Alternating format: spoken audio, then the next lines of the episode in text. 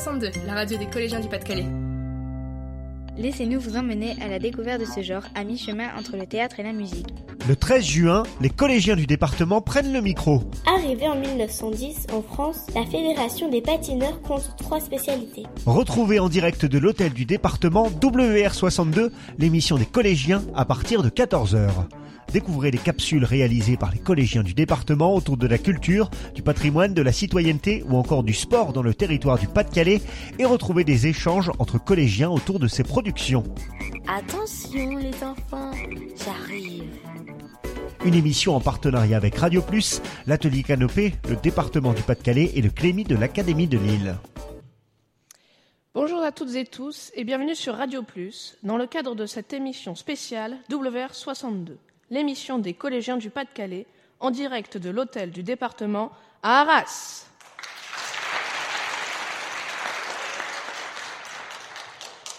Au cours de cette émission, 19 collèges issus de tout le département, de Berck à Béthune, de Dèvres à Billy-Montigny, vont vous proposer de découvrir des créations sonores réalisées dans le cadre du projet WR62. Sur des thèmes aussi variés que la citoyenneté, le patrimoine ou encore le sport, nos jeunes animateurs radio en herbe vous propose également des éclaircissements sur leur travail. Ce projet radiophonique, mené par les collégiens du département, a été encadré et accompagné par les enseignants, le CLEMI, c'est le Centre pour l'éducation aux médias et à l'information de l'Académie de Lille, le département en charge des collèges, Radio Plus et l'atelier Canopé. Dans quelques instants, la première chronique évoquera l'histoire de la radio en compagnie du collège David Marcel de Billy-Montigny. Mais juste avant, on vous propose d'écouter l'interview de Madame Blandine Drin, qui est vice-présidente du département en charge des questions d'éducation et qui parle du projet WR62. Blandine Drin, bonjour. Bonjour. Et merci d'être avec nous sur Radio Plus. Vous êtes vice-présidente du département du Pas-de-Calais en charge des collèges, des politiques éducatives et de l'enseignement supérieur. Qu'est-ce qui a poussé le département à lancer cette opération WR62, la web radio des collégiens avec le CLEMI et le réseau Canopé? Alors, il se trouve que c'était euh, une demande de plus en plus récurrente de la part des enseignants dans l'appel à projet éducatif de pouvoir travailler sur des projets euh, de radio. Et on s'est dit que ça pouvait être une très belle idée pour valoriser les travaux des élèves qui restent, ma foi, toujours un peu euh, dans la presse locale, enfin de manière assez euh, confidentielle. Et là, euh, par l'ENT et par la web radio, on s'est dit que c'était une excellente manière de, de promouvoir les travaux des élèves. Et puis au-delà de ça, on poursuit d'autres objectifs qui sont d'éduquer aux médias radio et à l'information tous les collégiens et là, cette opération-là, ça nous permet de les rendre acteurs de leur éducation aux médias, donc c'était particulièrement intéressant. Quel regard portez-vous sur le travail fourni par les collégiens dans leur sujet radiophonique Alors, je trouvais ça extraordinaire parce que les collégiens sont finalement euh, très très attachés euh, à leur région. On leur avait laissé euh, le choix de travailler des sujets intemporels et on retrouve la légende de Marie Grouette, on retrouve Lavoisier, des mines scolaires, on retrouve les différents musées du Louvre, bref, finalement des sujets qui sont euh, euh, des sujets très locaux, et départementaux. Et c'est intéressant de voir à quel point les élèves finalement sont attachés à cette identité du Pas-de-Calais. Alors dans quelques instants, les collégiens du département vont prendre l'antenne en direct pour présenter leurs travaux. Quel message souhaitez-vous leur adresser? Ah, Le message que je souhaiterais leur adresser, c'est euh, de croire en eux, surtout de ne pas douter de leur capacité, que ce qu'ils ont produit et qu'on a pu euh, déjà entendre euh, sur euh, la page internet est admirable, qu'on est très très fiers d'eux et que nous croyons en, eux, mais qu'ils doivent aussi croire en eux parce que c'est parfois ce qui leur manque le plus, qu'ils ne, ne se ferment aucune porte, qu'ils croient en eux et qu'ils ne lâchent rien. Eh bien, merci beaucoup, Blandine Drin, d'avoir répondu à nos questions. Je rappelle que vous êtes vice-présidente du département du Pas-de-Calais en charge des collèges, des politiques éducatives et de l'enseignement supérieur. Merci à vous. Merci. WR62, la radio des collégiens du Pas-de-Calais. C'était donc Blandine Drin, vice-présidente du département en charge des questions euh, d'éducation. Toute cette année, nous, les collégiens de WR62, nous avons travaillé sur un média pas forcément très connu dans les cours de récré, la radio. Alors avant de créer nos premiers podcasts, on s'est renseigné, on a écouté des émissions et on est remonté dans l'histoire de la radio. Savez-vous par exemple de quand date la première émission radio? Quel rapport il y a avec la Tour Eiffel Ou encore, qu'est-ce qu'un micro-trottoir? Je vous propose de découvrir tout ça grâce aux élèves du collège David Marcel de Billy-Montigny. Bonjour à tous et merci de nous écouter pour ce premier podcast enregistré spécialement pour la WR62. Pour ce premier podcast consacré à la radio, Célia et Clara nous présenteront ce média, son histoire et son évolution. Enfin, nous sommes allés à la rencontre des élèves de notre collège pour connaître leur avis sur la radio. Charlotte nous en dira plus. Et tout de suite, je laisse la parole à Célia et Clara qui vont nous présenter la radio. Merci Maya. En effet, la radio est un média ancien. Les premiers tests en France ont eu lieu en 1898 grâce à la Tour Eiffel. Depuis sa création, la radio a subi de nombreux changements et aujourd'hui encore. 79% des Français écoutent quotidiennement la radio pour s'informer ou juste pour écouter de la musique. N'est-ce pas Clara? Oui, tout à fait. Et aujourd'hui, on peut écouter la radio de deux manières, avec un autoradio ou un poste, mais aussi avec un ordinateur, une tablette ou un smartphone. Avec Internet, il est facile d'écouter ou de réécouter une émission radio grâce au podcast. Merci les filles. Si j'ai bien compris, vous allez pouvoir réécouter ce podcast à l'infini si vous le souhaitez. Je vous propose de terminer ce podcast par un micro-trottoir que nous avons réalisé dans notre collège. Charlotte, peux-tu nous en parler? Oui, alors nous sommes allés poser trois questions aux collégiens par rapport à la radio. Écoutez-vous la radio? Si oui, quel type de radio écoutez-vous? Et pourquoi écoutez-vous la radio? Je vous laisse écouter leurs réactions. Est-ce que tu écoutes la radio? Oui. Laquelle? Contact. Pourquoi? Pour euh, savoir les informations du jour. Est-ce que tu écoutes de la radio? Oui. Quel type de radio t'écoutes? Skyrock. Pourquoi? Bah, Parce qu'ils fassent de la bonne musique. Est-ce que tu écoutes la radio? Oui. Laquelle? Skyrock. Pourquoi? Bah parce que ça met de la bonne ambiance quoi. Voilà, c'est sur ce micro-trottoir que notre premier podcast se termine. J'espère qu'il vous a plu et je vous dis à très bientôt pour notre prochain podcast.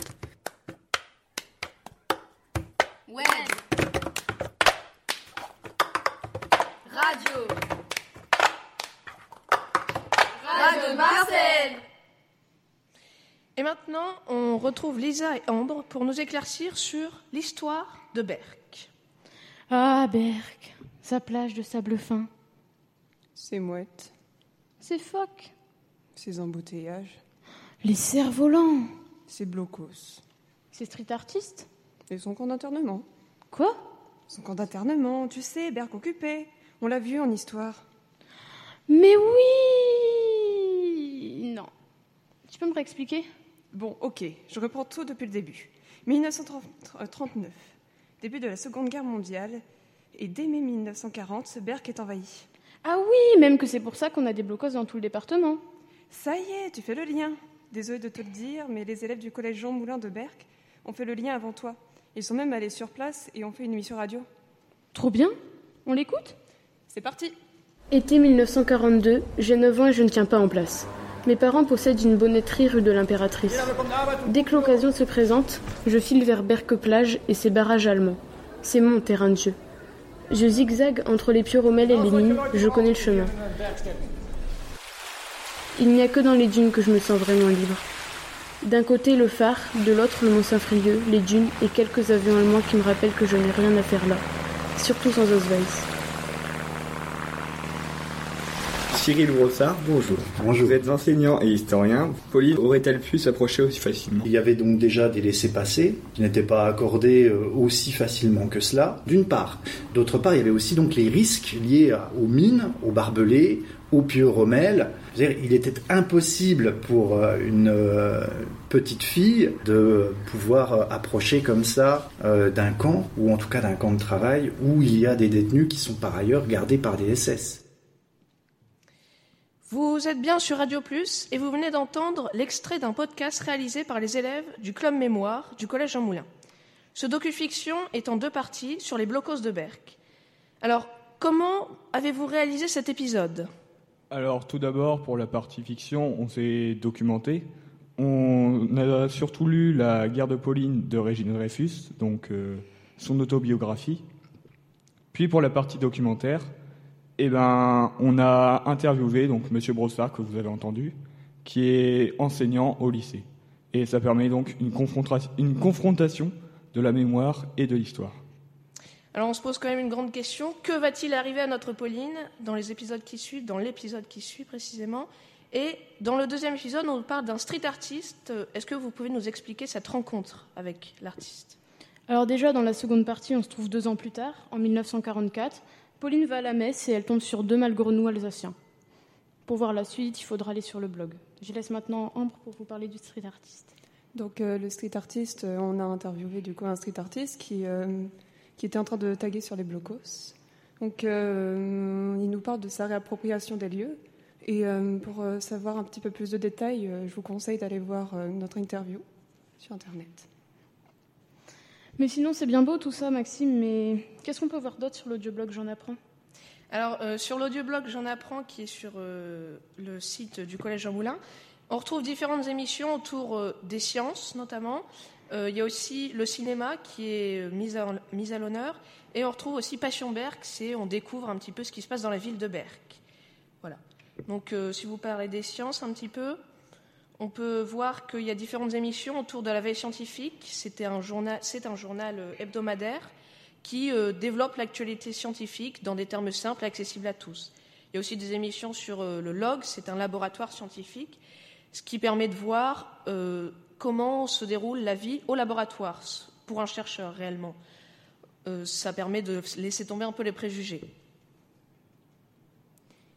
Et je voulais savoir, quels sont les projets pour euh, l'audioblog? Alors, chaque thème a ses projets. Par exemple, dans la culture, euh, l'année prochaine, ça se divisera en trois axes. Donc, il y a un axe sur euh, les déchets, c'est-à-dire on va essayer de remonter à la source d'un déchet qu'on retrouve sur la plage. C'est un projet qui a été entamé cette année avec le collège. Et l'année prochaine, il sera développé en web radio, c'est-à-dire on trouve un déchet, on, essaie de retrouver qui, qui a pu laisser ce déchet sur la plage. Il y a également l'histoire du département qui va être mise à l'honneur, ou encore la culture. Et pour ce qui est du côté scientifique, eh bien, il y aura euh, le développement de la web radio euh, en Angleterre, par exemple, ou bien une visibilité, également dans le journal du département. Si Pauline se promène sur les plages interdites de Berck sans Osweiss en 1942, c'est qu'elle a eu beaucoup de chance. L'année suivante, Lily et sa famille sont arrêtés à Roubaix par la police militaire allemande. Lily a 11 ans et porte l'étoile jaune. C'est le 27 octobre 1943, le jour de l'anniversaire de sa maman. À 3 heures du matin, on les embarque sans valise pour les camps de la mort. De Ravensbrück à Bergen-Belsen, Lily reste digne. Comme aujourd'hui, avec les élèves du collège Albert Camus de Limbre, devant lesquels elle témoigne à 87 ans. Toujours debout et maquillée, c'est trop facile de faire pleurer les jeunes, dit-elle en racontant inlassablement l'arrestation. Le travail dans les camps, son matricule, 25 612. Sa mère qui la réveille avant la, sirène, avant la sirène du camp pour qu'elle puisse se laver. Après la libération de 1945, elle ne parle pas de ce qu'elle a vécu là-bas. Mais aujourd'hui, elle reste la dernière déportée vivante de la région. Alors elle s'est fixée une mission, témoigner. Bonjour madame, bonjour à tous. Bonjour Geoffrey. Vous êtes né en 1933 et vous avez donc 85 ans. 32. Ah. Je suis né en 32. En 1932, excusez-moi. Nous sommes très heureux de vous accueillir, mais qu'est-ce qui vous pousse encore à faire des conférences sur ce sujet? Moi, ce qui m'intéresse avant tout, c'est de rencontrer des élèves, des jeunes, parce que je dis toujours, euh, la France, la France, vous êtes la France de demain. Bientôt, vous savez, il n'y aura plus un seul déporté. Et c'est donc important que ce soit les jeunes qui, qui récoltent ce témoignage pour que vous puissiez, par la suite, euh, faire tout ce qui est en votre possibilité pour pour éviter qu'une nouvelle guerre ne, se reproduise. Vous voyez, c'est ma hantise. Tous les déportés en sortant des camps, nous disions plus jamais cela. Et vous voyez, le mal est partout, le mal revient. Il faut donc être vigilant. Mais je vous expliquerai cela plus tard. Quand avez-vous fait votre première conférence? La première conférence date de loin déjà. Je dis, quand, lorsque les élèves me posent la question, je dis depuis le, le début des négationnistes. Vous savez, il y a eu des négationnistes qui ont osé nier ce qui s'était passé dans les camps de concentration. Donc ça m'a révolté. J'étais timide pourtant à l'époque, mais je ne pouvais laisser dire n'importe quoi. Il me fallait réagir et peu à peu j'ai commencé à témoigner. Vraiment peu au départ. C'est pas facile de témoigner, vous savez, mais avec le temps, l'expérience est, venue et maintenant c'est sans cesse, sans cesse, avec beaucoup de conviction que je témoigne. C'est indispensable. Vous avez écrit un livre qui s'intitule Je suis encore là. Pourquoi l'avoir appelé ainsi? Ah, vous savez que j'ai écrit un livre, mais c'est formidable. Il est pourtant récent, vous savez, mais c'est formidable quand même que vous soyez au courant. Eh bien, je l'ai j'ai intitulé ce livre Je suis encore là parce que vous le savez bien entendu, puisque vous avez appris le programme, il y avait des êtres humains destinés à disparaître de la surface du globe. Les, Allemands, n'est-ce pas, étaient contre les Juifs, mais d'autres catégories également, les tziganes, les malades mentaux, des êtres humains devaient disparaître de la surface du globe, tous les Juifs. Et cependant, je suis encore là. C'est donc une grande revanche sur les nazis. Nous vous remercions beaucoup d'avoir accepté notre invitation et nous vous souhaitons encore de très bonnes années et de très bonnes conférences. C'est gentil tout plein. Merci d'être parmi vous, ça m'a reboosté. Radio Plus, encore plus proche de vous. Émission spéciale avec vos animateurs en direct. Toute une équipe mobilisée pour vous faire vivre les événements au cœur du bassin minier et de l'Artois. Radio Plus. Radio Plus. Comme Lily Ligné l'a expliqué, la transmission de la mémoire est importante. Alors, nous, élèves du collège Georges Brassens de Saint-Venant, nous avons enquêté sur le devoir de la mémoire. Qu'est-ce que la mémoire? Qui témoigne et pourquoi? Dans l'extrait suivant, nous sommes allés sur les lieux à la rencontre de soldats. La transmission de la mémoire est importante pour se souvenir des personnes qui nous ont aidés à gagner la guerre. C'est important aussi pour les générations futures, qu'elles ne commettent pas les mêmes erreurs que nos aïeux. Par exemple, à Saint-Venant, un chemin du souvenir a été inauguré le 11 novembre 2014 dans le cadre du centenaire de la Grande Guerre. Ce chemin se situe à côté du cimetière de Saint-Venant. Il est bordé de deux rangées d'arbres. Devant chaque arbre, il y a un plot où on peut lire une plaque avec le nom d'un poilu décédé lors du conflit. Je vous laisse entrer dans l'ambiance des tranchées en compagnie d'Ophélie, qui va nous lire un extrait d'une lettre de Poilu. Je t'aime de tout mon cœur, ainsi que ta sœur et ta mère. Vous êtes mon seul espoir, mon unique force, et pourtant, il faut que je vous quitte pour aller me battre, pour aller au-devant de la mort, pour être peut-être blessé entre les lignes de combat, et mourir quelques jours après dans d'atroces souffrances, fois d'être secouru, comme tant d'autres malheureux l'ont été avant moi. Il faut marcher ou crever. Voilà la devise de beaucoup de majors français. Voilà donc pour euh, cette euh, capsule réalisée donc euh, par le collège Saint-Venant. Alors pourquoi le choix de cette thématique? Alors, on a choisi de parler de ça car la transmission de la mémoire est quelque chose qui nous touche particulièrement. Maintenant, vous savez donc tout sur le chemin de la mémoire à Saint-Venant. Mais bien sûr, nous ne sommes pas, nous, ne sommes pas euh, limités à ça. Euh, nous nous sommes occupés des deux guerres mondiales, n'est-ce pas, Rosie? En effet, nous sommes allés sur place à Arras pour voir le mémorial de Vimy, mais aussi à Paris pour voir le mémorial de la Shoah. Qu'en as-tu pensé, Eva? Bah, Moi, j'en ai pensé que c'était intriguant et triste parce que bah, euh, y avait un grand mur où tous les noms des juifs qui ont été déportés sont marqués dessus et c'est très impressionnant et très attristant. Et toi, Ophélie, qu'as-tu préféré? J'ai préféré la rencontre avec Gilles Deninck, qui est un écrivain français. Nous lui avons posé beaucoup de questions et il nous a répondu avec joie. J'ai été impressionnée également avec Le Maquis des Justes, un de ses livres. Ça raconte une petite fille corse qui a dû se cacher pour fuir les persécutions nazies. Grâce à ce livre, Gilles Deninck rend hommage au peuple corse qui n'a fait déporter aucun juif pendant la Seconde Guerre mondiale. D'ailleurs, je me souviens, on a eu la chance euh, d'aller voir le Mont Valérien, euh, qui rend hommage non seulement aux résistants, aux civils et à tous ceux qui ont. Euh, pardon. Où de nombreux résistants ont été exécutés. Si vous voulez en savoir plus, écoutez notre capsule. Eh bien, merci beaucoup. Et puis, on, va vous proposer ben, justement de, parler de la capsule euh, suivante. Euh, avant de parler de cette capsule, justement, je voudrais euh, quand même savoir euh, comment vous avez travaillé sur tous ces projets? Est-ce que ça a été compliqué pour vous? Compliqué dans un sens, c'est que c'est un sujet très touchant et il faut y prêter attention et il faut faire attention à nos propos surtout.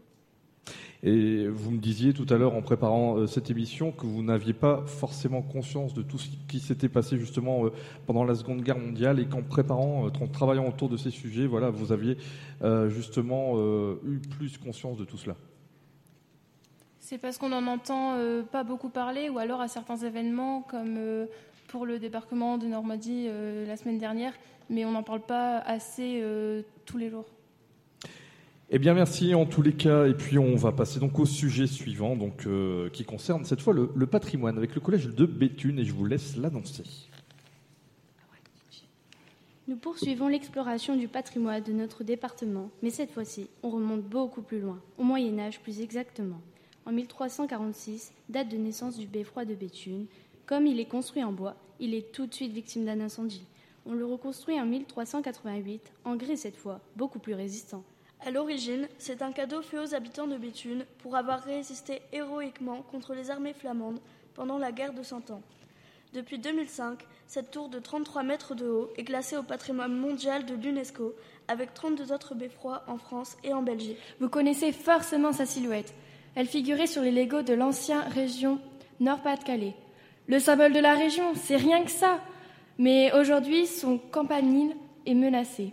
Les élèves du collège Georges Sand de Béthune, de vrais journalistes en herbe, ont bien remarqué que le haut du beffroi était bâché en ce moment et que Stéphane Bern et sa mission patrimoine s'intéressaient à lui.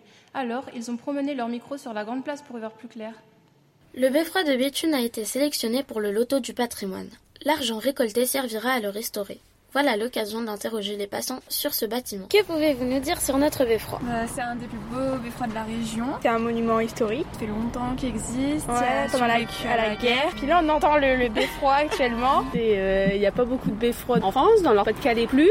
Ici, le beffroi, je sais qu'il est sur la Grand Place, mais à part ça, pas grand-chose. Je le trouve très beau. Et puis, bah, ça donne quelque chose à la ville de Béthune. Euh, il est beau, il est au milieu d'une belle place, mais euh, l'avantage, c'est que mes bureaux sont juste devant le beffroi et que ça nous sert d'horloge. On est tous d'accord pour dire que le beffroi est beau, mais qu'en est-il de son histoire? Nous sommes allés à la rencontre d'un passionné de Béthune. Jean-Pierre Gueule est un gritteur. Mais qu'est-ce qu'un gritteur? C'est un bénévole qui propose de faire des visites interactives de sa ville à des petits groupes de touristes. Alors, monsieur Gueule, quelles étaient les fonctions du beffroi? Sa fonction initiale, c'était pour permettre aux échevins de valider les transactions commerciales donc récupérer des impôts.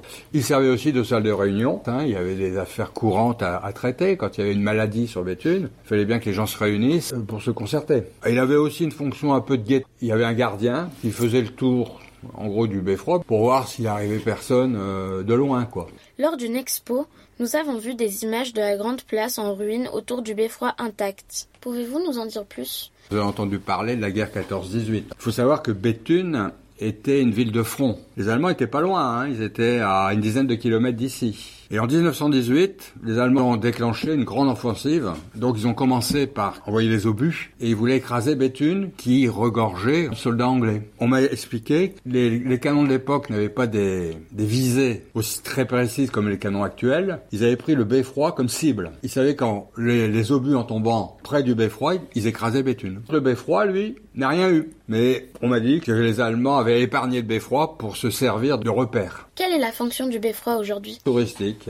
Et, euh, et, des visites organisées régulièrement pour permettre aux gens de monter au haut du beffroi. J'y suis monté, hein. intéressant, puisqu'on voit le carillon avec les 36 cloches. Et quand vous les montez, c'est 133 marches de pierre. Hein. Alors, des pierres non égales. Elles, s'usent avec, elles se sont usées avec le temps, et donc c'est pour ça qu'il faut être prudent quand on descend. Bah, en ce moment, il y a une bâche noire sur le haut du beffroi. Oui. Il y a des travaux ou Non.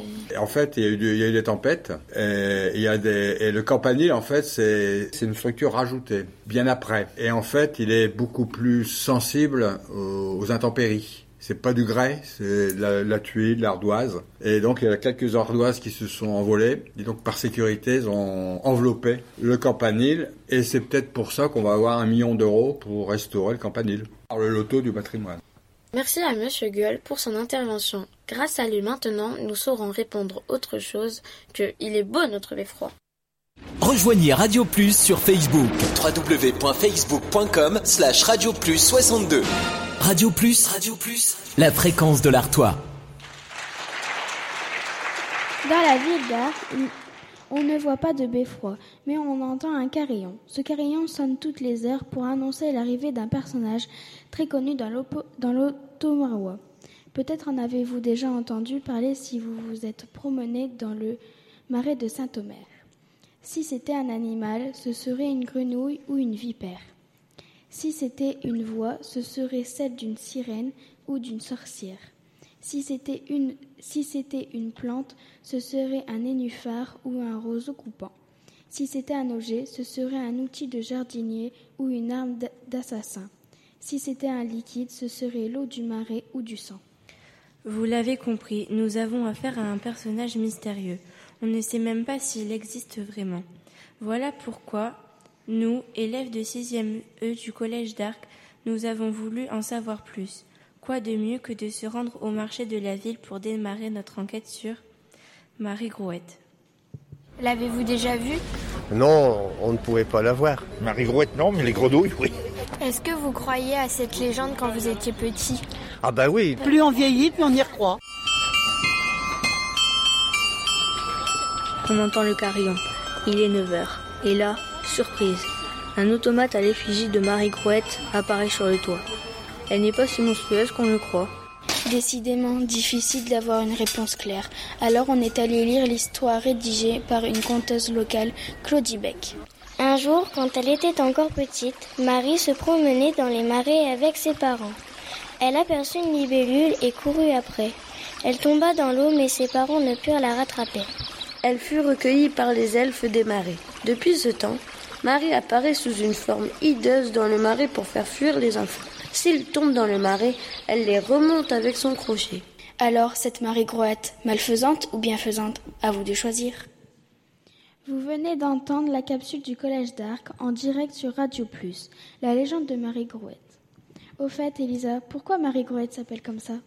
Enfin, Phyllis, on a travaillé dessus. Tu te rappelles plus?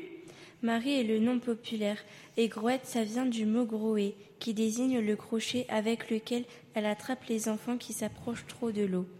Sarah, tu connaissais cette histoire avant qu'on travaille dessus?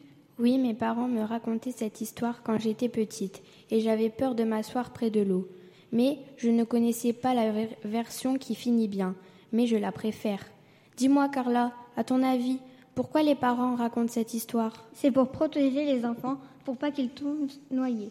D'ailleurs, Marie Grouette est bien présente dans l'eau de Marois. Par exemple, sur la place d'Arc, il y a un restaurant qui s'appelle le Grouet de Marie. L'automate sort toutes les heures. Elle, représente, elle est représentée sous une belle fille avec une coiffe en pique bleu.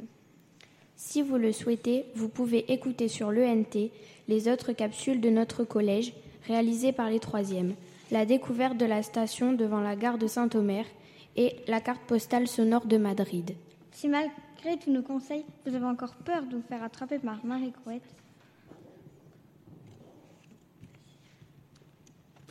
Oui, alors on va, on va peut-être, oui, ben on va lancer le, le, reportage du coup de, de, de Saint-Omer, pas de souci. Euh, peut-être juste une, euh, une question à propos ben, de cette légende de Marie Grouette. Euh, Est-ce que justement vous, euh, vous aviez vous connaissance toute de, de, de cette légende?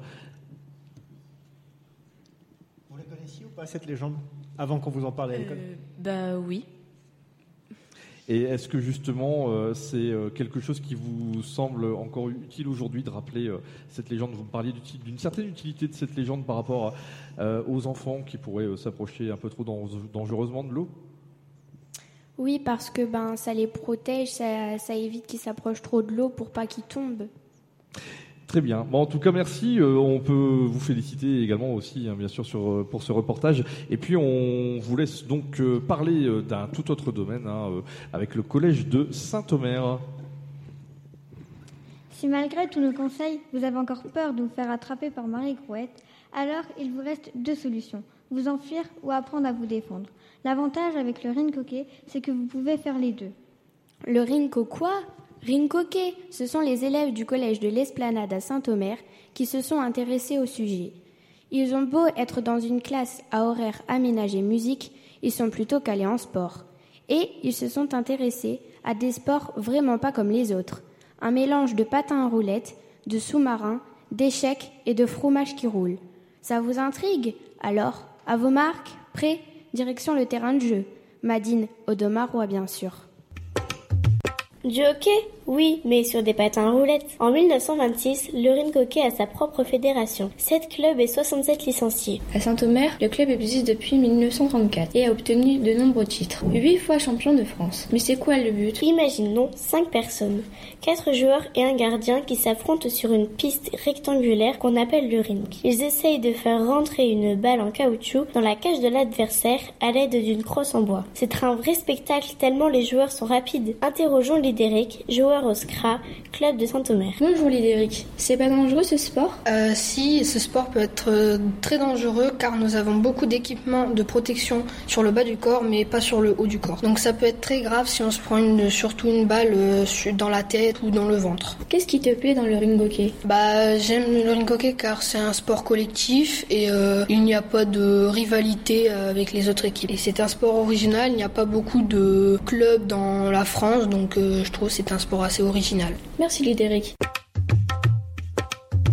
Si je te dis deuxième sport mondial en termes de licenciés. Je ne sais pas, le foot, le rugby Et non, pas du tout, le cricket. Les champions actuels sont les Australiens. Il est noté partout que le cricket est un sport originaire du Royaume-Uni. Mais plusieurs sources indiquent qu'en 1478, dans un village près de Saint-Omer, le cricket serait né. Incroyable, Saint-Omer, terre du cricket. Y a-t-il une équipe ici à Saint-Omer? Depuis pas longtemps, en 2016, un odomarois se promène au jardin public de Saint-Omer et aperçoit des jeunes réfugiés venant d'Afghanistan et du Pakistan en train de jouer au cricket. Très vite, un club est créé, Sox, Saint-Omer Cricket Club Star. Cela permettra la participation au championnat par la suite, mais surtout de permettre aux réfugiés de rejouer à ce sport, très populaire dans leur pays d'origine. Donc si je comprends bien, cela donne la possibilité à ces jeunes de mieux s'intégrer, d'apprendre le français et de faire profiter les jeunes joueurs français de leurs expériences et réelle passion pour ce sport. J'ai bien envie de partager mes connaissances sur le cricket, mais c'est tellement compliqué. Ah bon? Le cricket se joue entre deux équipes de 11 joueurs sur un grand terrain ovale avec l'équipe des batteurs, l'équipe des lanceurs. Oulala, arrête-toi et emmène-moi plutôt voir un entraînement. Alors à Saint-Omer, premier terrain de cricket dans le nord. Comment allier dépenses physiques et humour? Choisissez l'un des nouveaux sports insolites et de plus en plus nombreux en France. On vous propose d'en présenter trois. De nombreux sports apparaissent avec des règles folles. On parlait tout à l'heure du ring hockey. Imaginez le hockey subaquatique. C'est sous l'eau? Oui, on le pratique à la piscine. Un masque, un tuba, des palmes et une petite crosse. Et hop, on plonge. Excellent. Et connais-tu le cheeseboxing Un mélange entre boxe et échec. Tu mélanges des parties d'échecs avec des matchs de boxe à moitié sur le ring et l'autre partie autour d'un échiquier. Et ça se termine quand? Lorsqu'un des joueurs est en échec et mat ou lorsqu'il est KO. Eh ben, vaut mieux une bonne partie de cheese rolling. Tu t'élances avec une centaine de personnes en haut d'une colline pour tenter d'attraper un fromage rond de 3,5 kg qui dévale la colline à toute vitesse. Ce serait drôle d'organiser ça. Super idée, c'est parti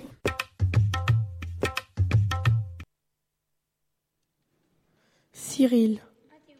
Et moi-même Erwan venons du collège et lycée Lavoisier d'Auchel. Auchel est une ville du bassin minier qui se situe près de Béthune. Et le bassin minier, ça vous parle, non?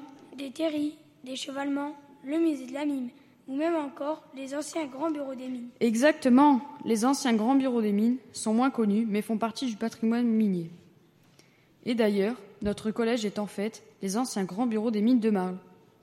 Nous avons eu besoin de témoins pour connaître son histoire. Donc, nous avons reçu M. Delannoy et M. Berrier. M. Delannoy, ancien professeur d'histoire à Auchel, a connu l'évolution de cet établissement. Et M. Berrier, actuel maire d'Auchel, a écrit de nombreux livres sur l'histoire de notre ville.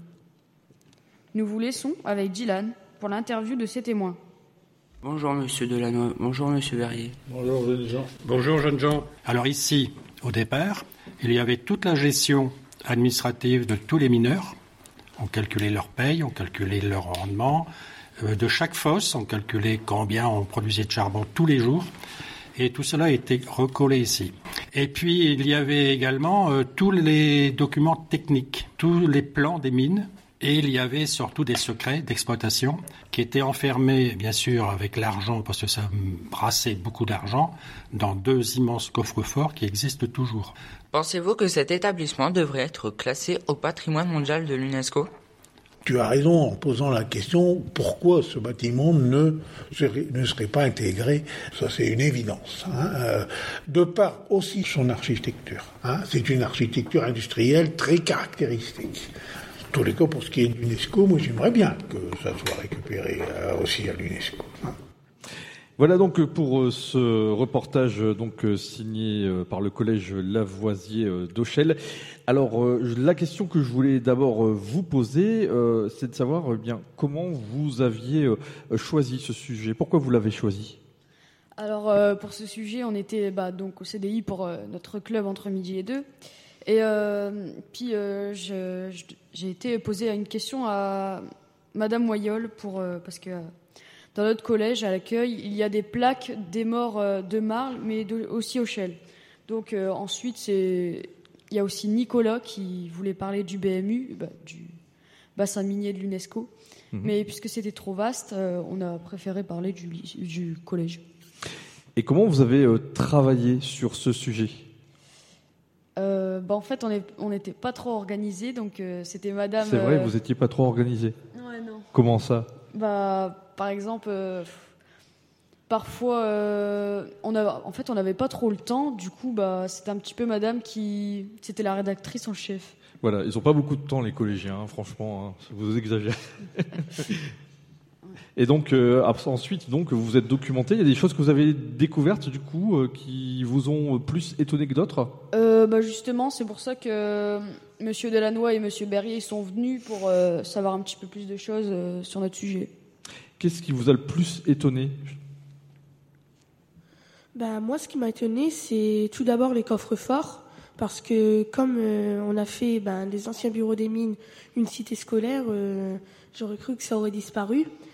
Après, il y a aussi la transformation, parce que transformer un ancien bureau des mines en mettre, euh, pour mettre des classes, faut quand même le faire et puis euh, l'investissement des personnes pour rendre euh, cet endroit plus confortable.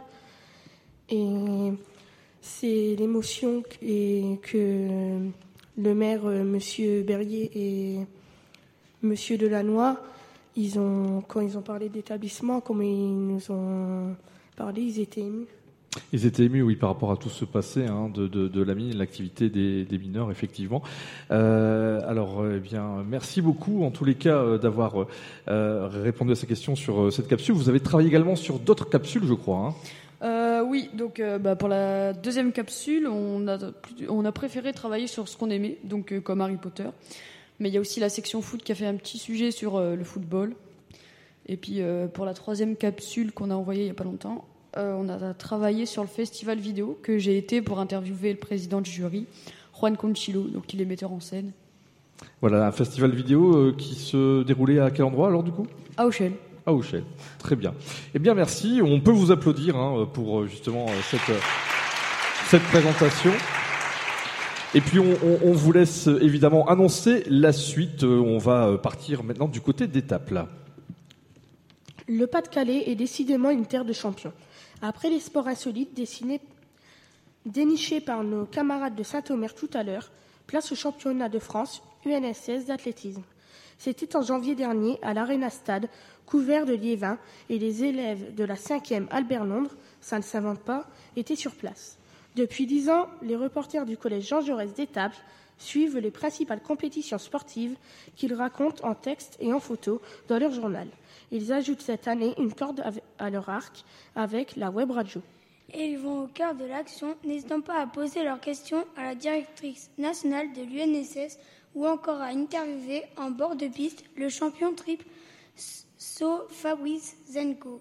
Flexion, extension, on chausse les crampons. Et on suit discrètement Hugo et Charlotte en pleine compétition de saut à la perche. Allez, Gwen, à la perche.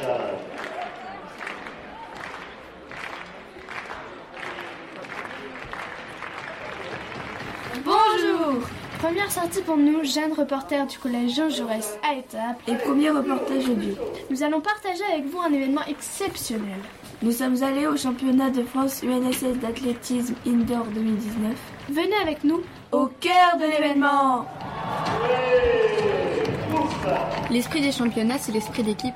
J'ai déjà entendu cette phrase quelque part. Oui, c'est celle de Madame Constantini. La directrice nationale de l'UNSS Oui, oui. On vous laisse avec l'interview. Quels encouragements donneriez-vous aux jeunes athlètes Le conseil que je leur donnerais, c'est d'aller au bout d'eux-mêmes et après, ils n'auront jamais de regrets. Donnez-nous en trois mots vos attentes à propos des championnats. Le plaisir pour qu'il y ait toujours des souvenirs, l'effort et puis euh, le partage. Voilà. Tiens, on dirait Fabrice Zango. L'athlète du Burkina Faso Oui, et si on allait le voir? Vite Est-ce que vous pouvez vous présenter en quelques mots? Hugues Fabrice Zango.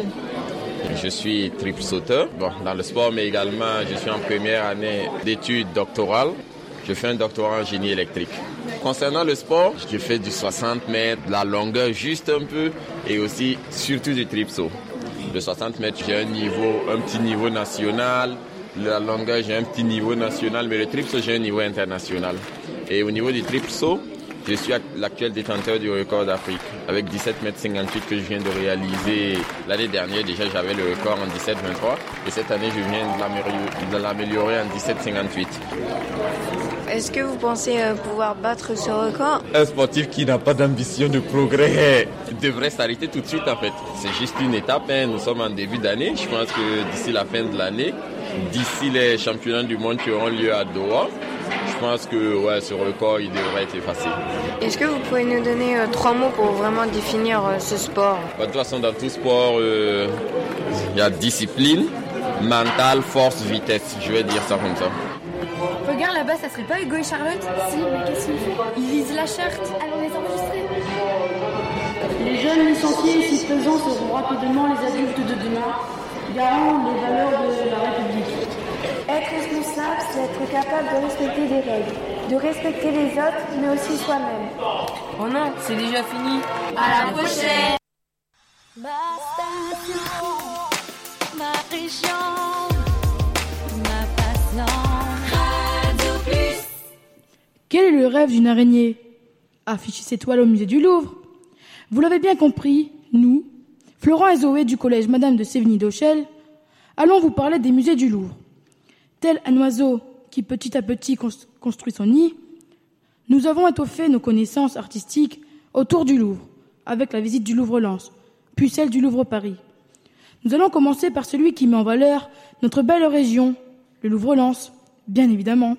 Ce musée comporte deux galeries, une permanente et une temporaire, sujet de notre chronique. Prochain reportage sur le Louvre d'Abu Dhabi si notre collège gagne l'auto. Envie d'en savoir un peu plus sur l'un des plus célèbres musées au monde? C'est par ici. Le Louvre-Lens a été inauguré le 4 décembre 2012, jour de la Seine-Barbe, par le président de la République de l'époque, François Hollande. Depuis son ouverture, il accueille environ 450 000 visiteurs par an, dont 65% sont originaires de la région et 20% des touristes étrangers. La construction de ce musée a coûté pas moins de 600 millions d'euros. Le Louvre-Lens a choisi de s'installer dans la ville de Lens pour rendre justice au peuple de la mine qui a tant souffert dans la région Hauts-de-France. Il est composé de plusieurs galeries et des salles d'exposition temporaires. À son ouverture, l'un des tableaux extraordinaires que l'on pouvait observer était La liberté guidant le peuple, huile sur toile d'Eugène Delacroix, datant de 1830. L'œuvre est choisie comme symbole de la République française et de la démocratie. Et la Galerie du Temps, vous connaissez Laurine et Manon, c'est à vous. La Galerie du Temps est véritablement le cœur de Louvre-Lens. Dans un espace ouvert de 3000 m2, elle expose plus de 200 chefs-d'œuvre prêtés par le musée du Louvre à Paris.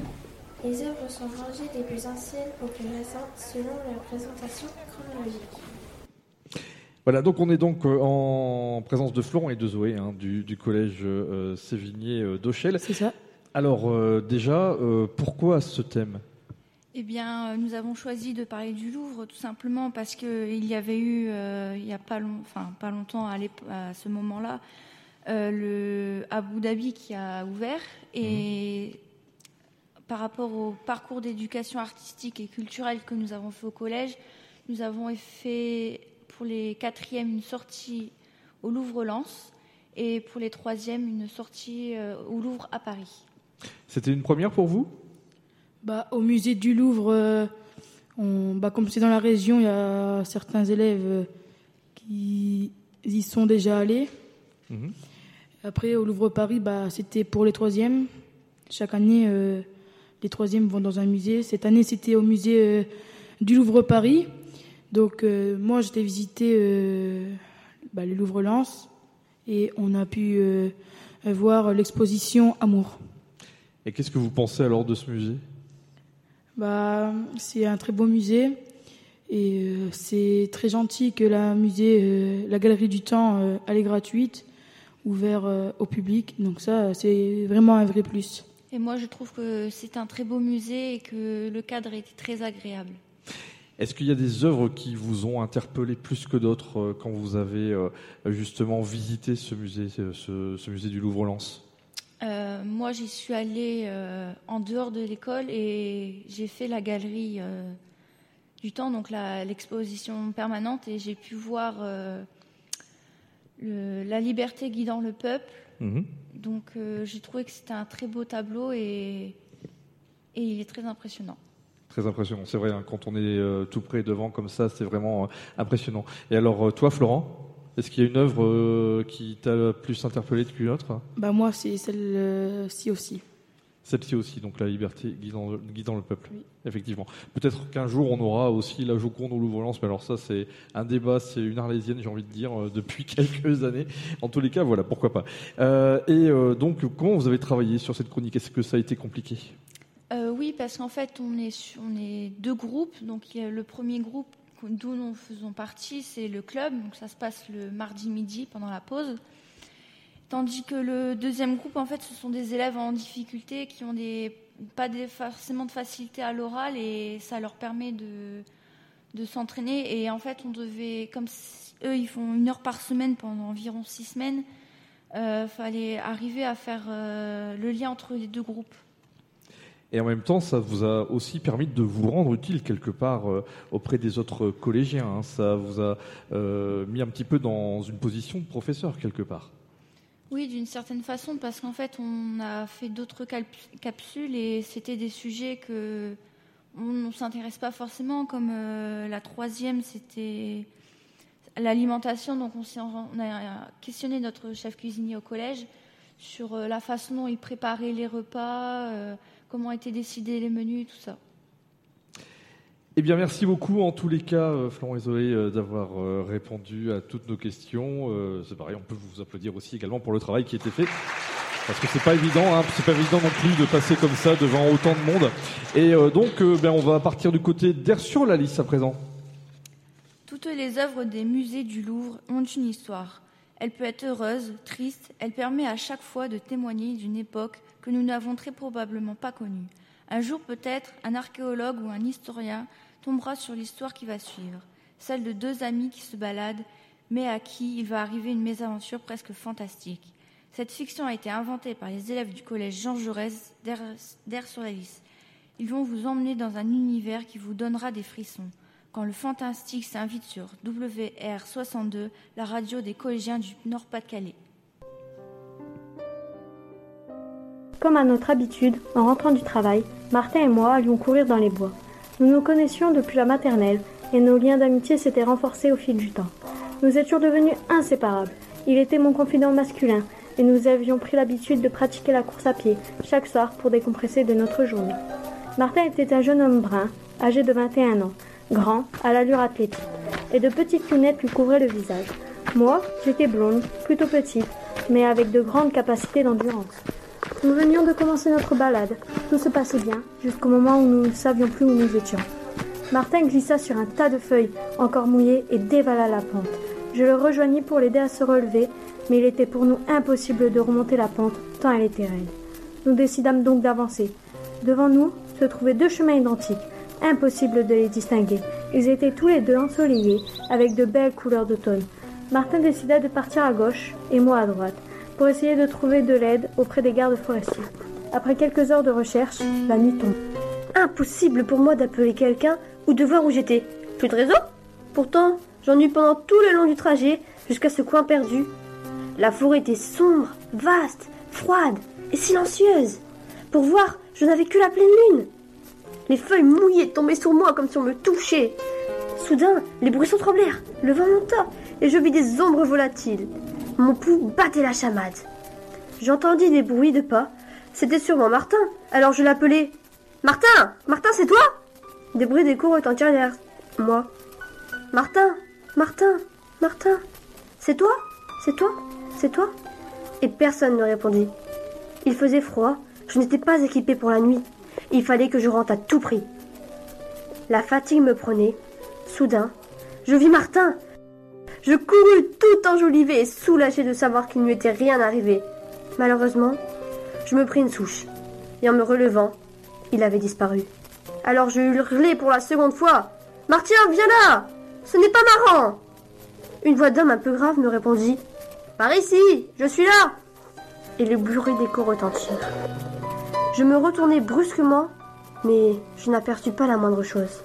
Soudain, tout autour de moi, des ombres blanches de toutes formes, épaisses comme le brouillard, apparaissaient et disparaissaient aussitôt.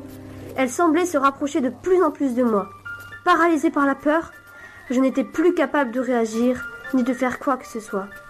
Le bruit qu'ils prononçaient était de plus en plus aigu, sourd et affreux. Des arbres se refermèrent contre moi.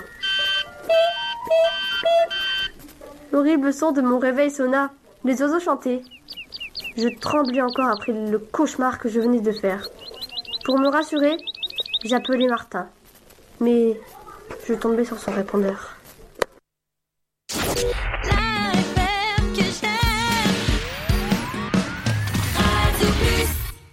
Tiens, une histoire comme ça, Jungi Dumont aurait pu la dessiner.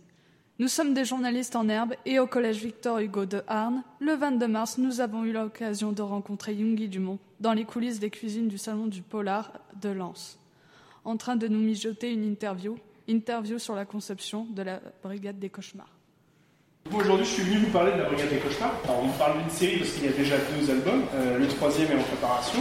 Le premier est sorti il y a un peu plus d'un an maintenant. Le second est sorti en octobre, en septembre de, l'année dernière. Et puis le prochain sortira en septembre euh, de cette année. Alors, à la base, euh, la série s'intégrait dans une collection qui a voulu monter une maison d'édition qui s'appelle Jungle. Et depuis quelques années, ils essaient de développer d'autres univers et des créations originales.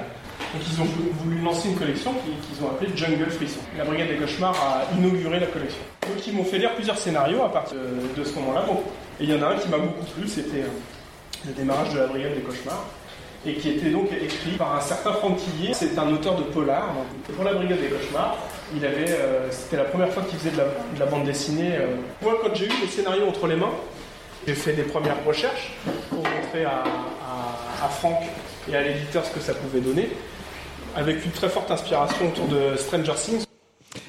Voilà donc pour euh, ce reportage donc signé euh, par le collège de Arnes et concernant Yomgi Dumont. Alors euh, on est donc à présent avec Mathéo Léa, Catherine et Chloé. Est-ce que vous pouvez déjà m'expliquer pourquoi vous êtes intéressé à Yomgi Dumont? D'abord, ça a commencé par une lecture collective du premier tome de la Brigade des cauchemars avec la classe. Mhm. Et ensuite, Madame de Beauzeur et Madame Slopien ont pu avoir euh, la chance de rencontrer, euh, de nous inviter à rencontrer Yongui Dumont en raison aussi du défi Babelio.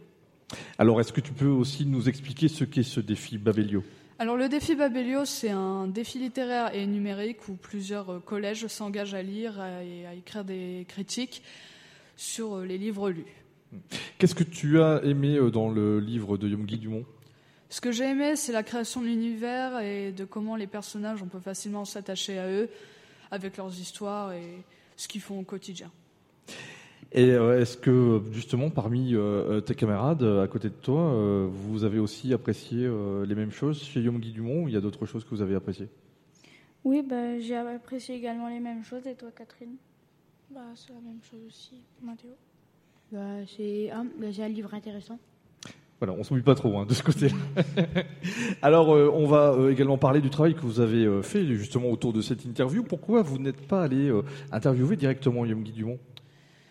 Eh bien, on l'a pas interviewé directement, donc face à un interlocuteur, parce qu'il expliquait à tout le monde, donc on voulait pas trop le perturber euh, lors de ses explications à toute la classe. Voilà, vous avez été un petit peu euh, timide, hein, euh, effectivement. Mais en tous les cas, voilà, c'est toujours impressionnant d'avoir aussi un auteur en face de soi. Et donc, comment vous avez travaillé également sur le montage? Alors, le montage, c'était surtout une chose difficile parce qu'il fallait prendre ce qu'il fallait garder et mettre de, côté ce qu'il fallait pas garder. Et c'était aussi euh, par rapport au bruitage. Comme on était dans une cantine, c'était un peu embêtant au niveau du son. Ah, je, comprends bien, je comprends bien ce problème-là.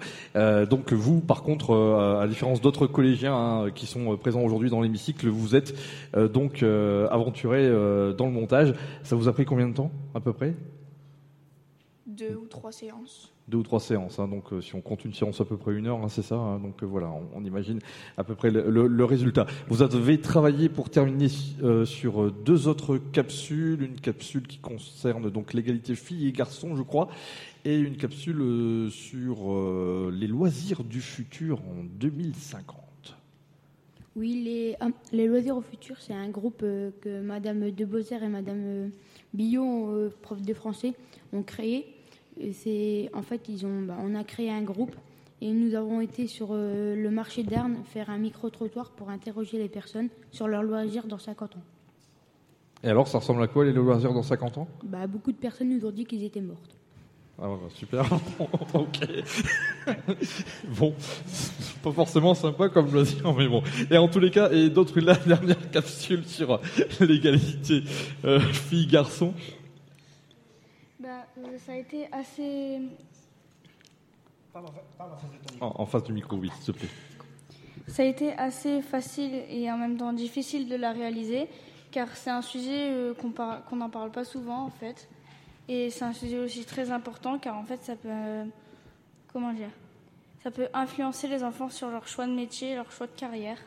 Mais alors tu dis qu'on n'en parle pas souvent, pourtant on en parle très souvent en ce moment dans les médias de l'égalité filles-garçons, l'égalité homme-femme bah oui, mais euh, moi, bah, personnellement, j'en entends pas beaucoup parler. Pas suffisamment, peut-être. Oui. En tous les cas, merci, bravo aussi pour euh, votre euh, travail. Et puis, on peut les applaudir, bien évidemment. Hein. Et puis, on va partir avec vous à, à la découverte d'un autre auteur. Et si Ayoub, l'élève du collège Léon Blum de Wengles, était le futur Jungi du monde ce collégien a en tout cas la passion du dessin qui développe depuis son plus jeune âge, et il y a déjà fait de la route. Le premier tome de sa série, dont il occupe aussi du scénario, est exposé dans le hall de son établissement pour faire connaître cette histoire datée des récits fantastiques et surnaturels dont il raffole. Mais quelle est sa méthode pour créer ces planches? Combien de temps met-il pour les créer? D'où lui viennent D'où lui viennent l'inspiration? Ayoub répond aux questions de Lénie, notre journaliste sur place. Et n'oubliez pas, c'est sur WR62 que vous aurez entendu parler en premier et en exclusivité d'Ayoub, le futur roi de la bande dessinée. Ayoub, bonjour. Bonjour. Puis bientôt, un mois, nos camarades peuvent voir une gigantesque frise dans le hall sur lequel nous pouvons voir une suggestion de planches de bande dessinée. Quelle n'est pas notre surprise de voir que c'est un élève qui est à l'origine de ce projet. Peux-tu nous expliquer à nos auditeurs dans les grandes lignes de scénario de ta bande dessinée? Euh, En gros, ma bande dessinée, quand je la crée, je m'imagine d'abord l'histoire dans ma tête. Ensuite, je trace euh, la case pour euh, dessiner euh, l'histoire et les bulles. c'est l'histoire, je me la remémore d'abord avant, je pense une semaine voire deux semaines avant dans ma tête, avant de pouvoir la dessiner. C'est important le temps parce que plus on prend du temps à imaginer la bande dessinée et plus on pourra dessiner tout dans les détails. Maintenant, l'histoire, c'est c'est une, personne, on va dire tout à fait normale, comme c'est du surnaturel. C'est une personne normale qui se rencontre d'un jour à l'autre qu'elle a des qu'il a que sa grand-mère est en fait euh, pratique la magie, est une sorcière. Et il est tout de suite impliqué dans ce monde où il doit faire le bien et combattre le mal. Et c'est justement ça le on va dire le scénario de la BD, tout le long de la BD, il se, rend compte qu'il est immiscé dans un monde qui n'était pas forcément le sien au début. Alors, quelle est l'origine de ton projet? Alors déjà, depuis que je suis tout petit, j'aimais bien dessiner, j'aimais beaucoup dessiner. Mais en même temps, je, je me rappelle que quand je jouais avec des jouets ou avec n'importe quoi, j'aimais bien créer des histoires et des où je leur faisais passer pour des rôles, des, des longues histoires. Et je me suis rendu compte un jour, et si je pouvais lier le dessin et justement euh, les histoires. Et après, bah, j'ai j'ai vu que ça existait, que c'était des bandes dessinées. C'est à ce moment-là que j'ai commencé à, à créer des, des bandes dessinées. De quelle manière travailles-tu quand tu fais, quand tu décides de faire la BD Combien de temps cela te prend-il? Euh, ça dépend des bandes dessinées. Je sais que le minimum de temps que j'ai pris, c'est deux semaines, et le maximum, quatre mois environ. Actuellement, le premier tome est affiché, mais combien d'autres tomes vas-tu, as-tu réalisé? Pour cette histoire-là, c'était seulement le premier tome. Le deuxième tome, j'ai déjà réfléchi à qu'est-ce que je pourrais mettre dedans, mais j'ai créé d'autres histoires encore. Ton histoire, tu la prévois sur combien de livres?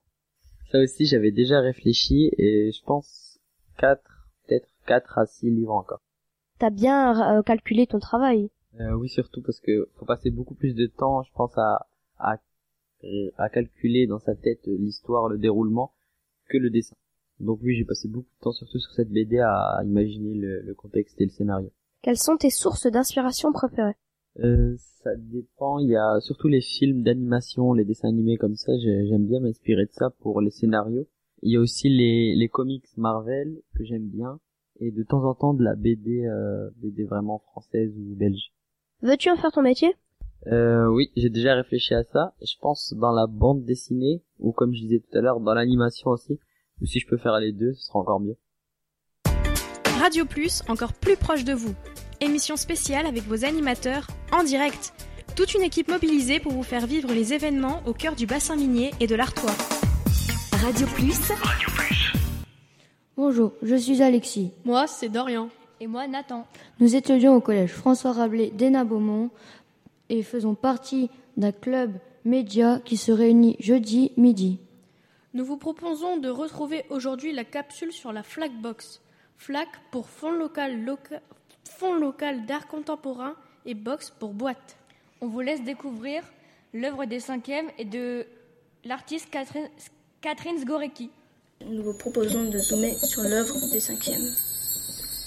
Dans les cours de français, d'éducation musicale et d'art plastique, les élèves ont travaillé avec Catherine Zgorecki et ont construit le cabinet de curiosité sonore. Pour vous imaginer ce cabinet de curiosité sonore, fermez les yeux, on se charge de vous le décrire.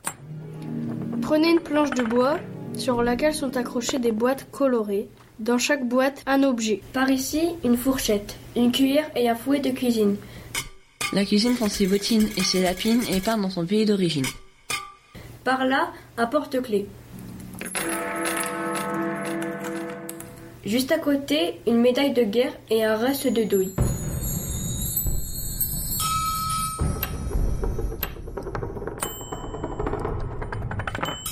La douille rouille pendant que nous mangeons de la ratatouille.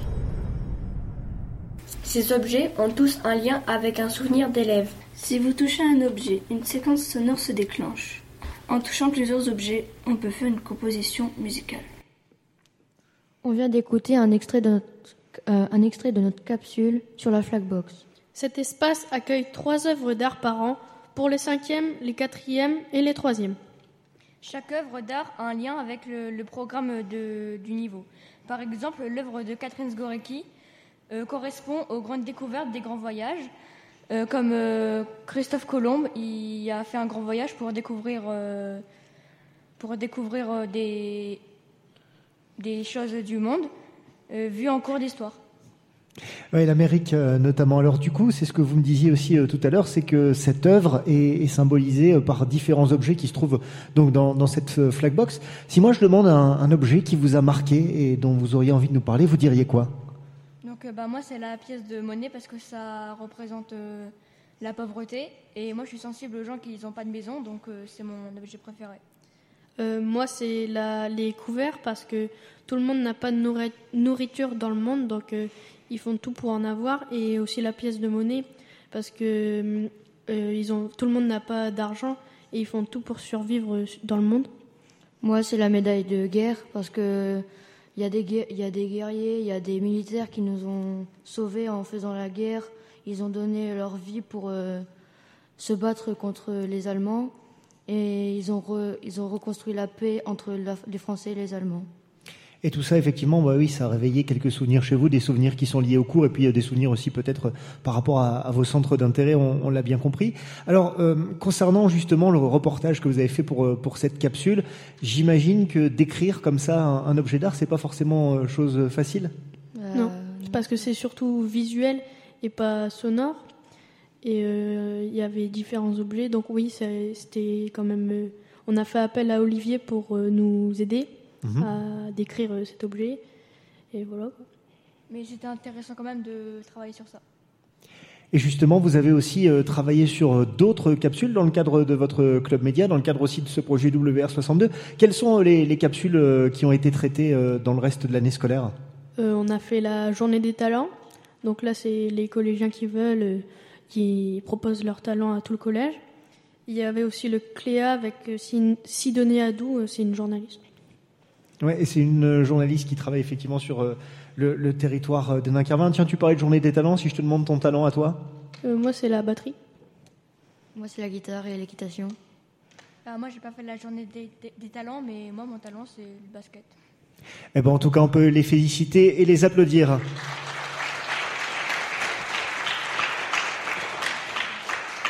Alors, qu'est-ce qu'on va retrouver, les garçons, à présent?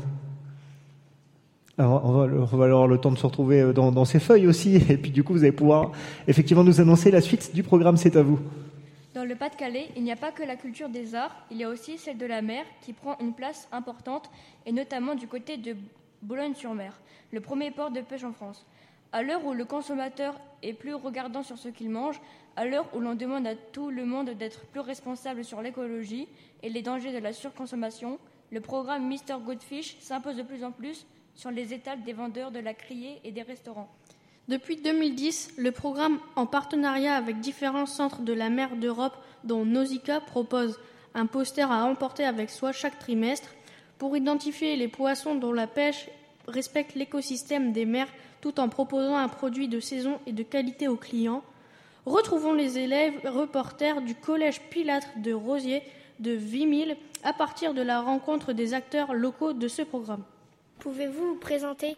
Alors oui, je m'appelle euh, Tristan Attin, je suis médiateur scientifique à Nausicaa. Alors mon métier, c'est justement de faire le lien entre le message scientifique de l'aquarium et le grand public. Mais pourquoi vous adressez aux enfants? C'est à votre âge euh, que justement vous allez pouvoir bien prendre conscience de cela et que ben, après quand vous allez grandir, euh, quand vous irez acheter plus tard votre poisson, ben, vous aurez dans ce petit coin de votre tête entendu parler du programme Mr Goodfish et à ce moment-là, ça vous donnera, on l'espère en tout cas, envie de faire attention à ce que vous allez acheter comme poisson. Qu'est-ce que Mr Goodfish? Alors Mr Goodfish, donc c'est un programme européen qui a été euh, créé par euh, trois centres de la mer. Il y a Boulogne-sur-Mer, euh, Gênes en Italie, aussi le centre de Finisterrae en Espagne. Et du coup, le but de ce programme, c'est euh, d'apporter des outils aux consommateurs pour qu'ils puissent euh, acheter du poisson qui va être durable. Donc pour cela, il y a un poster qui est réalisé à chaque saison. Il y a un panel de spécialistes avec des pêcheurs, des scientifiques, mais aussi ben, des vendeurs de poissons qui vont se mettre autour de la table, qui vont regarder avec les données scientifiques quels poissons ben, sont durables. Et à ce moment-là, ils mettent en place ce poster qui va être diffusé au grand public. Il peut aller avec son poster chez le poissonnier pour euh, chercher le poisson qui va être de saison.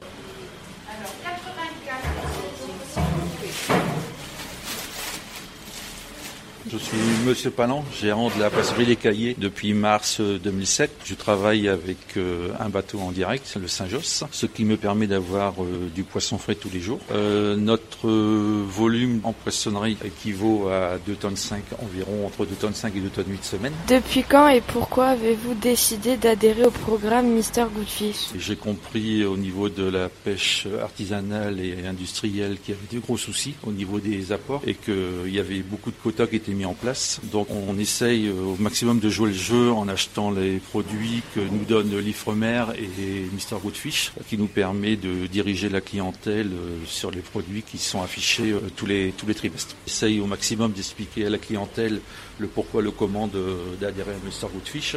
bon, ça paraît pas toujours évident que les gens, surtout les personnes âgées, ont leur habitude, savent ce qu'ils veulent manger. On arrive à, à, diriger les gens sur Mr Goodfish, c'est une clientèle extérieure qui est plus à l'écoute que la clientèle euh, boulonnaise. Ben, moi, je suis Tony Lassienne, restaurant La Matelote à Boulogne-sur-Mer. Je suis Mister Goodfish depuis le départ parce que c'est une bonne chose. Est-ce que cela vous coûte de l'argent?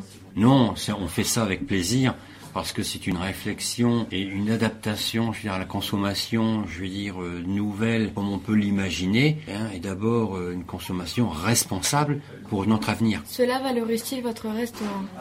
Pas forcément, mais la clientèle actuellement, comme tout le monde, pense, je veux dire, euh, ce n'est pas le terme écologie, mais à la responsabilité de la consommation avec une consommation raisonnable.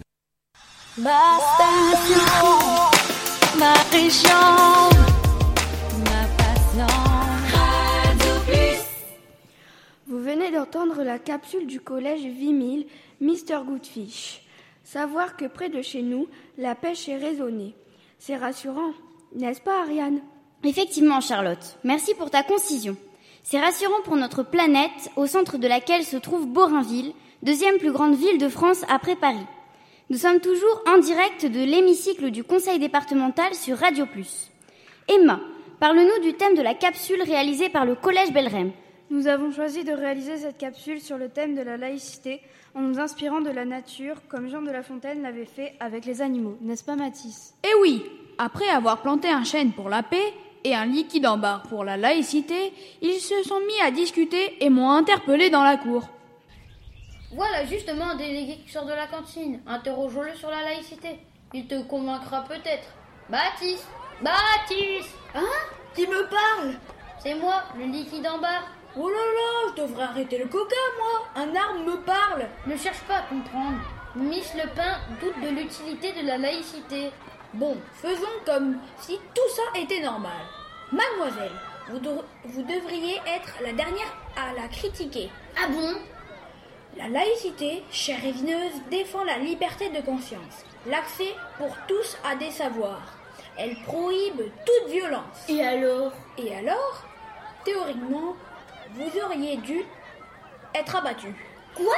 Et pourquoi donc?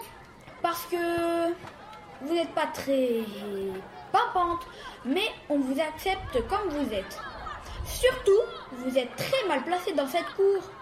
Et je ne parle pas des pommes de pin que vous éparpillez partout et qui peuvent être dangereuses. Alors nous dirons que c'est grâce à votre droit à la différence que vous êtes toujours debout.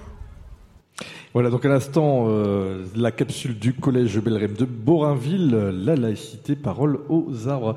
Alors, euh, Ariane, Charlotte, Emma et Mathis, pourquoi euh, ce sujet de la laïcité? Le thème était déjà choisi avant qu'on commence à faire la capsule. En revanche, euh, nous avons dû travailler sur cette capsule euh, et choisi ce que nous allions faire euh, lors d'une réunion grâce à une scénette qui avait été réalisée lors d'un... un atelier théâtre, c'est ça? Oui, voilà, un atelier théâtre avec les délégués et grâce à l'arbre à de la laïcité qui avait été planté. Ça représente quoi pour vous, la laïcité? Euh, la laïcité, c'est travailler au quotidien grâce à la charte dans les écoles et les collèges et pour défendre les valeurs de la République. C'est aussi euh, voilà la liberté de croire, de ne pas croire, hein, par exemple. Hein, ça, ça fait aussi partie euh, des principes de la laïcité. comment vous avez travaillé sur ce sujet? Quelles ont été les difficultés que vous avez pu rencontrer? Dû refaire plusieurs fois les différentes euh, euh, capsules parce que, en fait, euh, les élèves venaient de 14 classes différentes et donc c'était difficile de trouver un moment commun entre chaque élève. Ah oui, 14 classes, 14 classes quand même, oui, d'accord, ok. Car nous sommes très occupés au collège. Il y a le club théâtre, la chorale, Rural Livre, le prix Sainte-Beuve des tas d'activités comme ça qui occupaient les élèves. Voilà, encore un emploi du temps bien chargé, comme on, l'a dit tout à l'heure. Euh, alors, euh, du coup, vous avez également produit d'autres capsules? Euh, Oui. La deuxième capsule, c'était une fiction sonore. Donc, c'était une sorte d'épisode d'un feuilleton mystérieux au collège. Et en gros, c'était une capsule où il y avait plein de suspense, tout ça. Et la troisième, c'était sur les championnats UNSS de canoë-kayak qui ont eu lieu à Boinville. Et alors, euh, on discutait euh, tout à l'heure en préparant euh, cette émission que l'atelier théâtre hein, dont vous bénéficiez justement au sein de votre collège, ça pouvait être utile hein, pour ce genre d'exercice comme aujourd'hui à la radio. Hein. Bah, moi, je trouve pas. Voilà, vas-y, vas-y, mais c'est le débat, hein, c'est le but du débat. Moi, je trouve que si, tout de même, parce que le théâtre, en fait, ça aide les élèves qui sont, par exemple, timides à affronter leur timidité, à pouvoir parler devant un public. Et donc, je trouve que ça aide beaucoup pour cette émission de radio. Alors, Mathis, tu n'es pas d'accord, pourquoi? Bah, moi, déjà, ça me sert pas trop, mais comme a dit Ariane, c'est vrai, ça peut être utile pour les gens plus timides. Donc, tu révises un petit peu ta position, du coup Oui. Très bien. Merci beaucoup en tous les cas à tous les trois, à tous les quatre, tous les quatre, Ariane, Charlotte, Emma et Mathis du collège de Borinville. Et on passe à la suite et on va du côté de Fauquemberg. Et si je vous disais que le terme laïcité a été inventé par Jean-Michel Laïc en 1927 et servait avant tout pour désigner un appareil permettant de se déplacer sur l'eau, vous vous direz sûrement fake news. Si ce terme anglais qui signifie fausse information s'est répandu depuis quelques années avec le développement d'Internet et des réseaux sociaux, il n'est pas toujours simple de savoir comment détecter le vrai du faux, les sources fiables des canulars. Cet outil est de plus en plus utilisé pour nous induire en erreur. De plus en plus de journalistes et d'organes de presse s'organisent pour aider la population à identifier les fake news pour mieux les prévenir et éviter de désinformer les citoyens. Pour mieux comprendre ce qu'est une fake news, les élèves du collège Monsigny de Fauquemberg vous proposent un reportage sur ce sujet.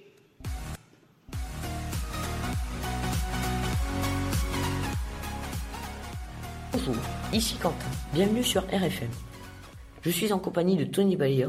Il va vous présenter les incidents qui ont lieu dernièrement au collège Monsigny à l'occasion du brevet.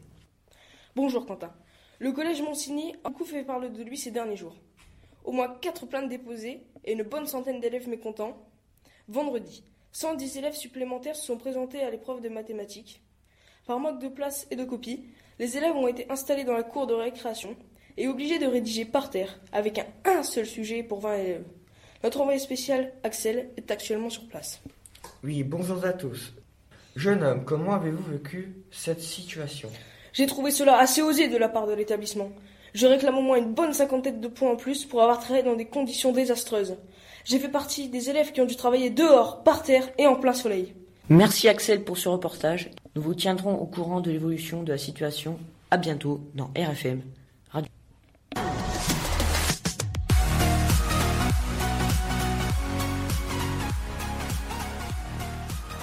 Au collège Monsigny, les élèves de 4e A ont travaillé sur les médias et notamment sur la semaine de la presse. Ce projet a consisté à inventer une fake news en lien avec une photo, une image. Les élèves ont dû détourner le sens de l'image. Ils ont ensuite enregistré leur fake news à l'aide d'un matériel professionnel afin de créer une émission radio. Chaque élève avait un rôle bien précis, présentateur, journaliste, témoin. Un groupe d'élèves a par exemple créé la fake news que vous venez d'entendre. Imaginez si ça s'était vraiment passé ainsi. Lors de sa venue au collège, une professionnelle de l'information a donné son avis sur les fake news. Bonjour, je m'appelle Florence Biard, je suis rédactrice en chef de Delta FM. Pour vous, qu'est-ce qu'une fake news? Par définition, c'est une fausse information.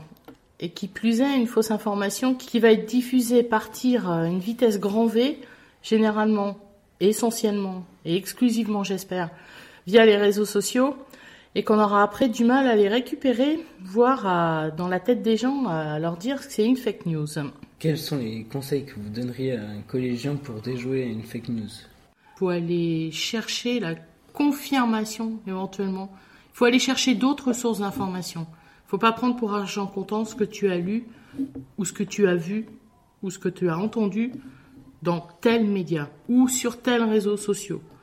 Attention, les réseaux sociaux, c'est pas des médias. Hein. C'est aussi à toi d'aller chercher l'information. Une fake news, par définition, euh, ça peut pas être un journaliste sur la fake news euh, comme on en entend parler euh, actuellement. Sinon, c'est une faute professionnelle. Radio Plus, encore plus proche de vous. Émission spéciale avec vos animateurs en direct. Toute une équipe mobilisée pour vous faire vivre les événements au cœur du bassin minier et de l'Artois. Radio Plus. Radio Plus. Hi guys, we are Lee, Noé, Julien and Tristan from Republic School in Calais and welcome to WR62. What? Mais pourquoi parles-tu anglais? Je plaisante, je parle français bien sûr. Mais vu que la capsule est in English, je me suis dit qu'une intro en anglais c'était cool. D'autant plus que c'est un sujet sur les uniformes en Angleterre.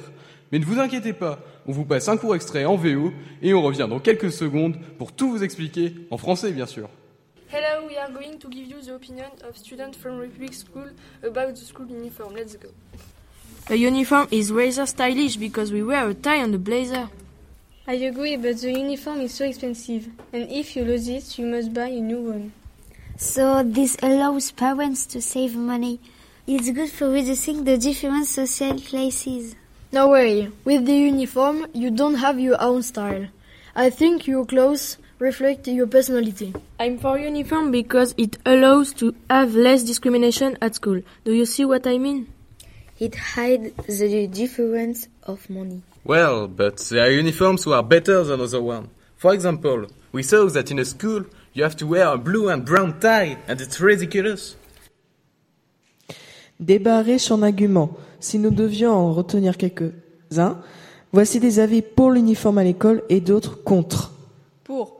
Un uniforme est plutôt élégant, avec son costume et une cravate. Il aide aussi à réduire les différences sociales en cachant les problèmes d'argent, par exemple. Avec les uniformes, les élèves sont identifiés au collège. Contre. Avec ton uniforme, tu n'as pas ton style. Certains uniformes sont mieux que les autres. Par exemple, nous avons vu que dans une école, on devait porter une cravate bleue et marron, ce qui est assez ridicule. Les uniformes sont chers et il en faut plusieurs. Puis, si vous le perdez ou l'abîmez, vous devez en acheter un nouveau, etc.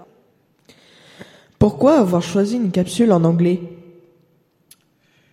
Eh bien, premièrement, ce débat est un sujet qui touche surtout les États-Unis et l'Angleterre, donc deux pays anglophones. Nous en avions aussi parlé en cours d'anglais au collège. C'est pour ces deux raisons que nous avons fait ce débat en anglais. Revenons chez nous. On entend parfois des gens suggérer d'avoir l'uniforme en France. Bonne ou mauvaise idée? Les uniformes sont intéressants car ils aident les élèves à se sentir plus intégrés dans l'établissement. D'autant plus que le matin, nous n'avons pas à choisir nos tenues, nous gagnons donc plus de temps. Mais d'un autre côté, avec les uniformes, on apprend aux élèves qu'ils doivent tous être pareils. Et s'ils veulent être différents, on les punit. Ils vont donc penser par la suite que les différences ne sont pas des bonnes choses. Ils vont peut-être discriminer plus rapidement par la suite. L'une des valeurs de notre nation est différence. Et avec les uniformes, nous sommes en train de détruire cette différence. Merci pour ce débat. Mais il me semble que vous avez traité d'autres sujets cette année. Bien sûr, nous avons traité le sujet des jeux vidéo. Nous avions interviewé des jeunes pour savoir combien de temps passaient-ils, à quel jeu jouaient-ils et sur quelle plateforme. Puis leurs parents, pour savoir quel temps leur enfant jouait-il et s'ils arrivaient à contrôler leur temps de jeu.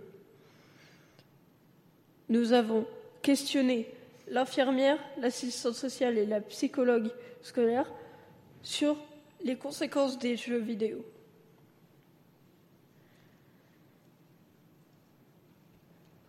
Et donc, les conséquences des jeux vidéo, oui, vas-y. Et aussi, nous avions, euh, nous avions demandé, on a été chercher sur Internet des avis d'experts pour euh, des avis d'experts pour savoir ce que ça fait sur le sur euh, les jeunes. Et ça m'a permis de découvrir des jeux vidéo et j'ai vraiment envie de les tester. Qu'est-ce que ce projet vous a apporté? Ce projet nous a appris à s'écouter, mais surtout à exprimer nos ressentis, nos idées à l'oral. Il nous a aussi appris à affronter notre timidité en passant d'abord sur Internet avant de passer ici en direct à Radio Plus. Et au conseil départemental aussi, je précise. Après avoir débattu toute la journée en anglais au collège, rien ne vaut nos pauses et retrouver, pour certains, son animal de compagnie, que cela soit un chien, un chat ou un poisson rouge. Ces braves bêtes qui prennent place dans nos vies sont importantes à nos yeux, car elles nous apportent leur amitié au quotidien contre nos bons soins. Mais la vie des animaux de compagnie ne se passe pas tout le temps dans un foyer aimant. La Société protectrice des animaux a recueilli 44 000 animaux en 2018 et d'autres associations se mobilisent aussi pour aider à offrir un nouveau foyer aux animaux abandonnés. C'est le cas des Petites Gueules du 62, situées à Boulogne-sur-Mer, qui tentent de trouver la bonne famille pour chaque animal qu'elles recueillent. Les collégiens du collège de Caraquet de Dèvres nous en disent plus sur ce sujet. Selon le site de la Société protectrice des animaux, la SPA, environ 35 000 à 40 000 animaux sont abandonnés par an. Toujours selon le site de la SPA, les raisons sont multiples. Les couples qui se séparent et ne savent pas quoi faire de leur animal, la raison financière, ils ont sans doute mal estimé le coût quotidien d'un animal. Nous voyons aussi tous les ans à la télévision des reportages sur l'abandon des animaux lors du départ en vacances. L'association 30 millions d'amis organise des campagnes annuelles pour lutter contre cela. Il ne faut pas aller très loin pour rencontrer des personnes qui sont sensibles à cette cause et qui agissent. D'ailleurs, l'association Les Petites Gueules du 62 s'occupe de sauvetage de chiens. Christine Séraphine nous explique le but de l'association. Pourquoi avoir créé l'association? Parce que moi, ça faisait déjà euh, 7 ans euh, que je faisais de l'accueil de chiens pour d'autres associations en tant que famille d'accueil. Et euh, ben, j'ai senti que je pouvais me lancer personnellement et faire euh, à titre personnel ce que je faisais déjà pour aider d'autres associations. Voilà une bien grande mission. Il y a en plus beaucoup de chiens adoptés. Alors depuis trois ans, euh, on est arrivé à peu près à 450 chiens. Alors la fréquence, elle est euh, en fonction des demandes et en fonction des réservations. Et ça peut être euh, tous les 15 jours, euh, ça peut être quelquefois chaque semaine en fonction des, des demandes des familles. C'est loin d'être reposant. Les chiens font un long voyage dans des camions qui sont conçus spécialement pour cela. Les chiens sont récupérés euh, aux portes des refuges ou aux portes des bénévoles euh, qui récupèrent les chiens chez elles, parce que c'est une majorité de dames hein, qui font les sauvetages. Il y a très peu de messieurs. Ils sont transportés dans des cages, des camions euh, qui sont sécuritaires et des vrais camions de transport d'animaux vivants, avec euh, des gens qui ont le diplôme pour faire ça. Comment adopter un chien à l'association? Il y a une demande qui se fait via Facebook. Ensuite, Le Bon Coin, qui est connu également par, par beaucoup de gens. Donc, euh, les gens nous appellent. Ensuite, euh, on essaie d'étudier euh, l'adéquation euh, chien-famille, parce qu'on ne va pas laisser partir n'importe quel chien selon la composition de la famille. Et ensuite, il y a une prévisite qui est faite chez les gens. On va voir un petit peu, on discute avec les gens. On parle du contrat. Et ensuite, on voit si tout est OK. On décide de faire revenir le chien. Et ensuite, les gens peuvent venir le chercher. Mais alors, avoir un animal, ça veut dire quoi? C'est en tout cas une grande responsabilité et avoir un chat, ce n'est pas seulement lui faire un câlin. Il y a plein de choses à penser. Un mâle ou une femelle, ce n'est pas la même chose. Quelle race Mais gardez bien à l'esprit qu'un animal, ce n'est pas de la marchandise. On ne fait pas ses courses en adoptant un chien. Adopter un animal, ça a un coût. Et pas seulement quand on l'adopte. Il faut penser à sa nourriture, aux frais de garde quand nous partons en vacances, aux soins vétérinaires quand il est malade et à son confort. Et surtout, pour que cela se passe au mieux pour nos amis, il faut les éduquer, leur donner de bonnes habitudes. Pour cela, il ne faut pas hésiter à, à se renseigner auprès des éducateurs canins qui donneront plein de bons conseils.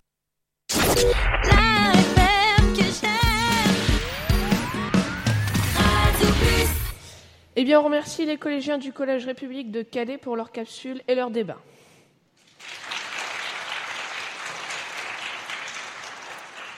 Et c'est déjà la fin de notre émission WR62, l'émission des collégiens du Pas-de-Calais. Nous vous remercions d'avoir suivi cette émission. Vous pourrez la retrouver en podcast sur le site Radio Plus du Clémy et sur notre audioblog. Vous pouvez retrouver l'intégralité des capsules réalisées tout au long de l'année scolaire. Nous remercions aussi le département du Pas-de-Calais, le Clémy de l'Académie de Lille et l'atelier Canopé et Radio Plus, et également tous nos collégiens qui ont grandement participé à cette émission. Dans un instant, la suite de vos programmes. Très bonne fin de journée.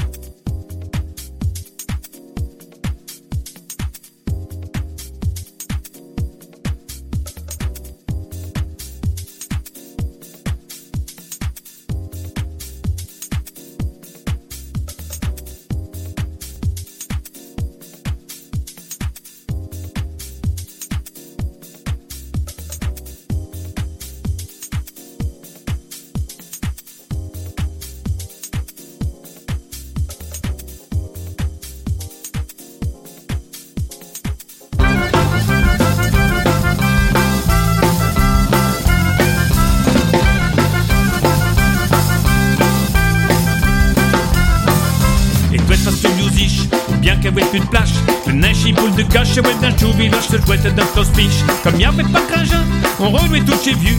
Dans le cadeau, au mieux rire, chez qui était venu veiller chez comédien. J'ai envie de faire et faire, j'ai envie de faire et faire, j'ai envie de faire et faire, mon petit caca.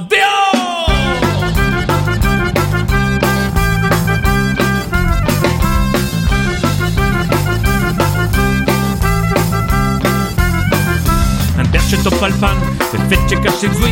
Le terre aussi dans moi, d'autres doué, les pluies, le tête et le poitrain. Bien qu'on soyez artistes, le au continent. Quand